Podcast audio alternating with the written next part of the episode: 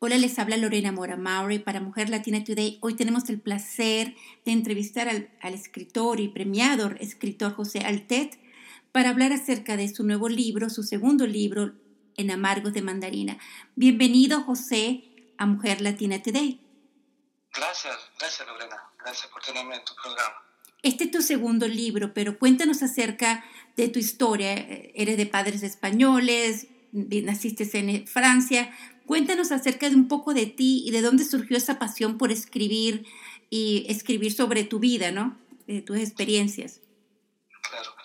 Bueno, yo, como lo dijiste, yo nací en Francia, mis padres eran refugiados políticos de la Guerra Civil Española y tuvieron que exiliarse eh, justo después del final de la guerra, de la Segunda Guerra Mundial. Eh, mi padre llegó a Francia, realmente cruzó los Pirineos a pie, con mm. una manta y un saco de almendras caminando desde Barcelona hasta casi Perpignan, en, Cataluña, en la Cataluña francesa. Entonces desde ahí lo enviaron a un pueblito muy remoto, a 350 kilómetros de, la frontera española, donde yo nací y me crié allá, hice mis estudios de primaria y secundaria, y luego seguí mi carrera en, dos ciudades eh, francesas, en Clermont-Ferrand y en Toulouse, donde me gradué como ingeniero electrónico. Y realmente mi pasión por escribir fue desde muy temprana edad, eh, tomando el modelo de, mi hermana, que quería ser escritora, y se la pasaba con la máquina de escribir para arriba y para abajo, escribiendo sus pensamientos. Y, y realmente me pareció que era interesante poder dejar algo, eh, alguna huella de, de, su paso por, por esta vida y también estudié todos los eh, escritores franceses en el liceo y recuerdo a Chateaubriand que decía que hay que hacer un monumento, que hay que dejar un monumento, que es la obra de, uno. Entonces, traté de empezar a escribir, pero de verdad, eh, uno realmente no puede escribir si no tiene ninguna experiencia. Y la gran experiencia que se me dio fue el poder viajar a Venezuela para cumplir con el servicio de la, de la cooperación técnica francesa, que era otro modo de, de hacer el servicio militar. era realmente un servicio civil porque trabajé como profesor en el Instituto Universitario de Tecnología de la región capital, el que queda en la Panamericana, el kilómetro 8 de la Panamericana en Caracas. Y lo que tenía que ser un, una estadía de dos años se transformó en una estadía de 13 años. Wow. Durante la cual participé en la graduación de varias promociones de, de alumnos de, del Departamento de Electricidad de, del IUT, eh, de la opción Instrumentación y Control.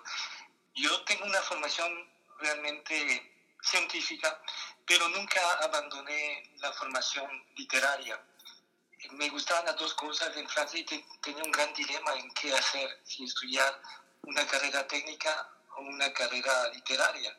Me fui por la carrera técnica porque era la que más trabajo ofrecía en aquella época y no lo lamento porque realmente me gustó y me gusta todavía, la estoy ejerciendo, pero siempre tuve la idea de escribir algo. Y la gran, otra gran oportunidad que se me dio es que recién llegado a Venezuela eh, yo llegué en septiembre del año 1977. En diciembre hice un viaje a Colombia por la carretera y recorrí como 3.000 kilómetros en Colombia y Venezuela. Realmente, antes de, salir de Francia había empezado a leer Cien años de soledad de Gabriel García Márquez en francés. Y le puedo, te puedo decir que es una obra tan bella que en cualquier idioma es bonita, y en particular en francés. Y eso me inspiró muchísimo al ver los paisajes eh, colombianos, eh, los pueblitos, la gente. Yo pensé que tenía que escribir algo. Y una vez eh, regresado a Caracas, empecé a escribir en el año 1978, en enero de 1978. Empecé a escribir lo que estaba a mi alrededor, de, de mis experiencias en un país tropical porque realmente es, es un, gran, un gran choque el mudarse de, de, un lugar donde casi siempre está lloviendo, el cielo está gris, está nevando, hace frío, a un lugar como el trópico donde el clima es excelente, es una bendición. Y, y prácticamente el tema de conversación que uno tiene en Francia, que generalmente es el tiempo, en ese país, en Venezuela, para mí dejó de ser un tema de conversación, porque siempre era tan bonito que no había nada que comentar. Entonces pude dedicarme realmente a observar que todo mi alrededor, eh, las matas, las plantas, los árboles, todo era tan nuevo. Y como dice García Márquez, era tan nuevo que tenía que mostrarlo del dedo, porque, con el dedo, porque no sabía cómo se llamaba. Y realmente fue un, un gran gozo y, y, una gran experiencia. Tuve la oportunidad de viajar por todas partes de Venezuela, a la excepción del territorio federal Amazonas, el delta, y el delta Macuro y Apure. Pero estuve en todos los demás estados y realmente me pareció un país bellísimo. Bueno, muchísimas gracias. Eh, eh, yo soy merideña y le agradezco que haya pasado por mi, mi, ciudad seguramente. Sí, sí, pasé por allá, estuve en el teleférico de Mérida, eh, por cierto, que fue construido por franceses. Ajá, exactamente. y era, es el más alto del mundo y el más largo del mundo. Sí, pero este, eh, la experiencia del libro la, de, de, Cien años soledad, la canción compuesta por el maestro Otilio Galíndez, Caramba, sí. que te, la graduación de los alumnos del IUT, RC, el IUT, eh, te inspiraron eh, no solamente las canciones del folclore, el venezolano, la sencillez, los sentimientos, pero entonces escribiste El tiempo de la cereza. ¿Y qué pasó con El tiempo de la cereza? Bueno, El tiempo de la cereza lo había escrito en Francia y para una persona de, de, de quien estaba muy enamorado. Y es, es una, un pequeño texto que escribí en una noche. Había regresado a mi, a, a mi ciudad natal y no tenía sueño y empecé a escribir, a escribir, a escribir a mano. y luego lo pasé a máquina, pero no, no conservé ninguna copia de, ese escrito. Entonces años más tarde lo, reconstruí, pero de memoria, claro, con algunas variaciones. Pero el tiempo de la cereza es, es un encuentro entre un padre y un hijo en épocas diferentes, digamos, en una época, en una cárcel, pero son dos personajes de dos épocas diferentes que se consiguen ahí y eso es lo que subyace de, detrás de, de, ese texto. Un personaje soy yo y otro personaje es mi padre que pasó varios años en la, en la cárcel de, de Franco. Este es tu segundo libro, ¿no? Y en el segundo libro hablas, se llama Crónicas Venecianas, Vivisección de una dictadura moderna. Sí. Tuviste bajo el seudónimo de José Luis Borja y ganaste Exacto. un premio, el segundo premio. Textos, sí. Cuéntame acerca de ese premio. Premio ofrecido por la Sociedad de Escritores de San Martín en Argentina. Y eh, el objetivo era escribir un texto de 42 líneas en, en el estilo de Jorge Luis Borges porque era un premio en honor a Jorge Luis Borges. Uh -huh. Entonces el primero que, texto que escribí se llama, se llama Dulce Venecia. Uh -huh. Y, y, y en es, con ese texto gané el segundo premio de, de ese certamen. Ah, okay. Es un texto, eh, digamos, borgiano en el sentido que hay como una, una pequeña sátira. El personaje resulta que frecuenta un café donde todo el mundo tiene posgrado. Todos los mesoneros tienen un posgrado en algo y se dedican a hablar de mecánica cuántica. Y entonces, eh, durante una discusión de esa, bueno, como es el caso de en Venezuela, que en la, en la época de Chávez, que, que, muchos profesionales tuvieron que dedicarse a otra cosa porque perdieron su empleo. Entonces, este personaje escribe una fórmula, la fórmula de Einstein, E igual a mc cuadrado, sobre, una, sobre, una, sobre un billete y entonces ese billete va circulando y, la, y hay gente que escribe esa misma fórmula sobre otros billetes y en, con una multiplicación tal que la policía política se asusta y piensa que es un mensaje, un mensaje para, para dar un golpe, uno de los famosos magnicidios uh, de, Chávez. Y, entonces se vuelve loca recogiendo los billetes y cuanto más billetes recoge, más billetes aparecen. Entonces ese, ese es un texto un poco eh, también inspirado en un hecho real que ocurrió en Chile. Uh -huh. Que en Chile la gente empezó a escribir eh, protestas sobre los billetes y la, la, policía política no se daba abasto en sacarlos de circulación. Qué interesante. Algo, un modo de protesta pasivo, pero bastante efectivo. Entonces, gracias a ese texto me dieron el, el segundo premio de, de, ese certamen. Me parece muy y interesante. El libro trata en sí de la, de, del periodo de, de gobierno de Chávez, aunque no lo nombre, no lo, no hablo de él con nombre y apellido. Eh, este es en Amargos de Mandarina, es el que estás diciendo. No, ese es el Crónicas Venecianas. Ok. En ese libro es una descripción del gobierno de Chávez, aunque no lo nombro así específicamente, porque yo pienso que al igual que, lo que le ocurría a los malos faraones, que los, los, egipcios los borraban de la historia, esa es una época que un día habrá que borrar de la historia y habrá que borrar todos esos personajes y no dejar ningún rastro de, de su existencia. Tal vez soy un poco extremista en ello, pero me parece que no, no son ejemplos que hay que recordar ni que hay que seguir. Entonces lo mejor es eliminarlos de la historia y ese, y ese es el gran castigo para ellos. Interesante. ¿Y ese libro ya está publicado y lo podemos encontrar en amazon.com, en Amazon, en las librerías digitales? Bueno, en la biblioteca. no está ahorita disponible, tendría que mandarlo a, a, publicar de nuevo porque no lo publiqué en Amazon, pero sin embargo estoy pensando en, en hacerlo, en volverlo a publicar en, en Amazon. En cuanto a mi libro Amargos de Mandarina, sí está disponible en amazon.com. Bueno, qué interesante todo lo que me has comentado. Pero vamos a hablar del En Amargos de Mandarina. Háblame. De mandarina, eh, eh, me, eh, leí la carátula escrita de por, por ¿cómo se llama esta? Jacqueline Elizabeth, Rodríguez y me encantó. Pero para los que no estás llegando a la comunidad que está interesada en conocer acerca de este libro, ¿por qué? ¿De dónde surgió el título de Amargos de Mandarina? Bueno, Marcos de Mandarina, el título, el título surgió de la canción de Otilio Galíndez que se llama Caramba, que es una canción acerca de, de, amores no correspondidos. Caramba, mi amor, caramba, lo bello que hubiera sido si tanto como te quise, así me hubieras querido. Y por ahí sigue y en un momento dado habla de amargos de, de, aroma de caña fresca y amargos de mandarina. Entonces, era una canción muy que viene mucho al tema porque en esta historia eh, yo hablo de, muchos amores eh, no correspondidos. Eh, lo que le pasa, lo que le puede pasar a cualquiera, que uno se enamora de una persona y en realidad esa persona ni se da cuenta que uno se enamoró. Y, es parte de, de, la vida, ¿no? Y, y, cualquier chasco que uno se lleve simplemente es un aprendizaje para ser una persona mejor y para algún día conseguir el, el verdadero amor hay que pasar por muchas etapas de, de, mejoras, de modificaciones, iteraciones, como decimos en matemáticas, para mm. llegar a ser una persona buena, una persona que pueda ser apreciada por otra persona, pueda ser querida por otra persona.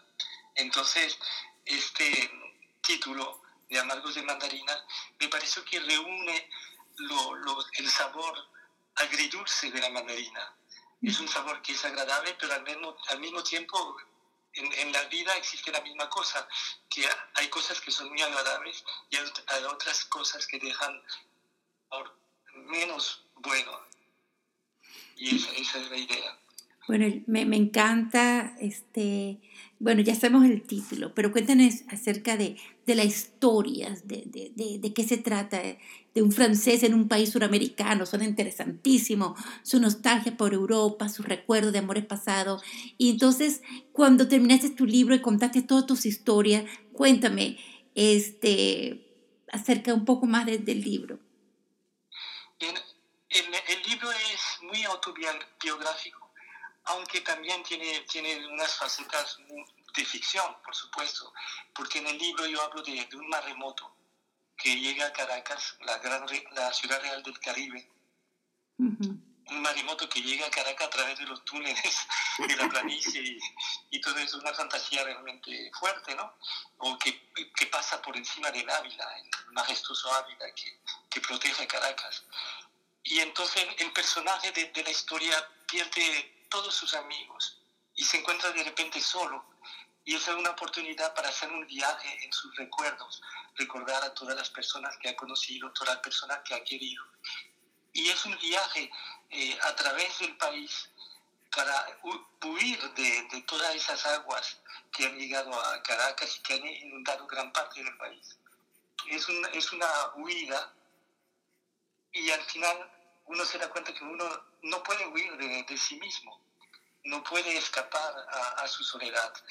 Y es compartir también un hecho que, que nos toca a todos, es que en algún momento de nuestra vida nos sentimos solos, podemos sentir mucha soledad, mucho, mucha tristeza por no, no ser correspondidos en el amor, mucha melancolía también por los tiempos buenos que, que hayamos vivido.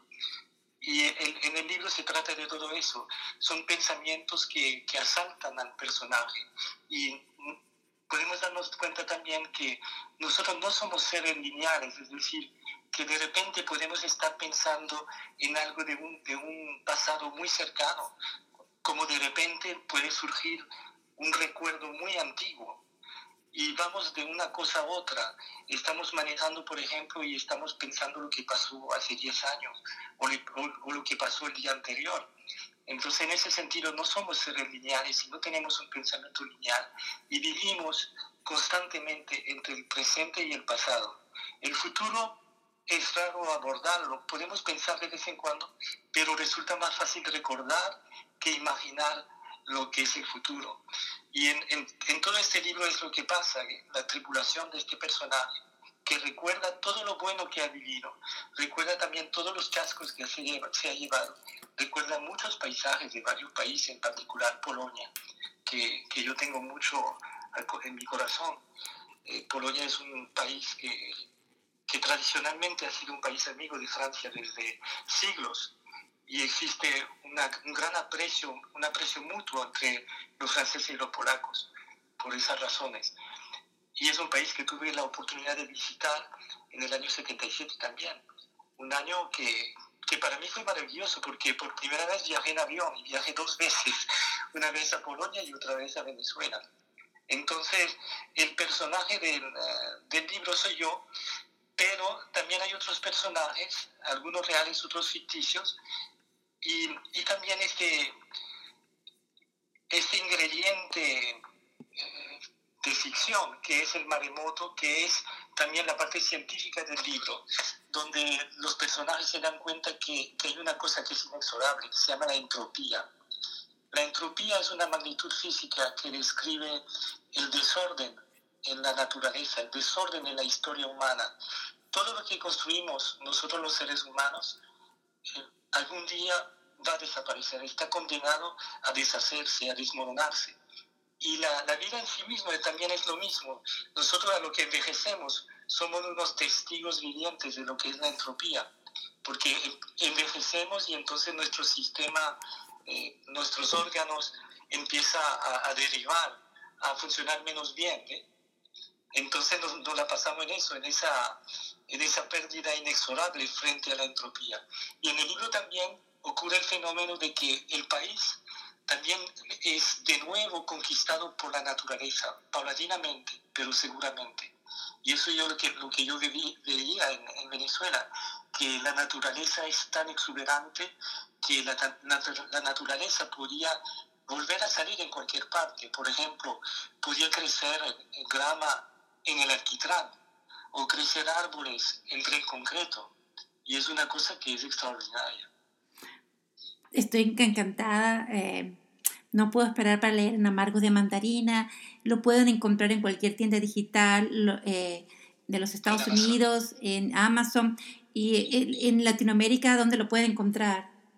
No, será a través de Amazon. Todo será a, través de Amazon. Sí. Bueno, te, este, momento, sí. Muchísimas gracias por... por también, perdón, también lo publicaré en forma digital como más adelante. Ah, qué Entonces bien. Será, tendrá, tendrá un alcance más universal. ¿Y lo vas a, alguna idea de hacerlo en audio? Pudiera ser también, eh, pero tendría que buscar a alguien con, con mejor acento que el mío. bueno, no lo tienes mal. Bueno, eh, José Luis, ¿algo más que quieras compartir para terminar, completar la, la entrevista? Eh, bueno, que, que, estoy preparando otro libro, este de, de, otro tema, se llama El, astronauta hospitalario. Y es un, es un libro más humorístico, con unos textos muy diferentes que no, no tienen nada que ver con Amargos de Mandarina. ¿Y, ¿Y qué te inspiró? ¿Y qué te inspiró a escribir este libro? ¿Cómo? ¿Qué te inspiró a escribir este libro? Bueno, como una, una sátira de muchas cosas de, de, la vida moderna, muchas cosas que, que vemos y que si las vemos desde otro punto de vista podemos reírnos y, podemos gozar de, de, todo este humor que, que necesitamos para vivir.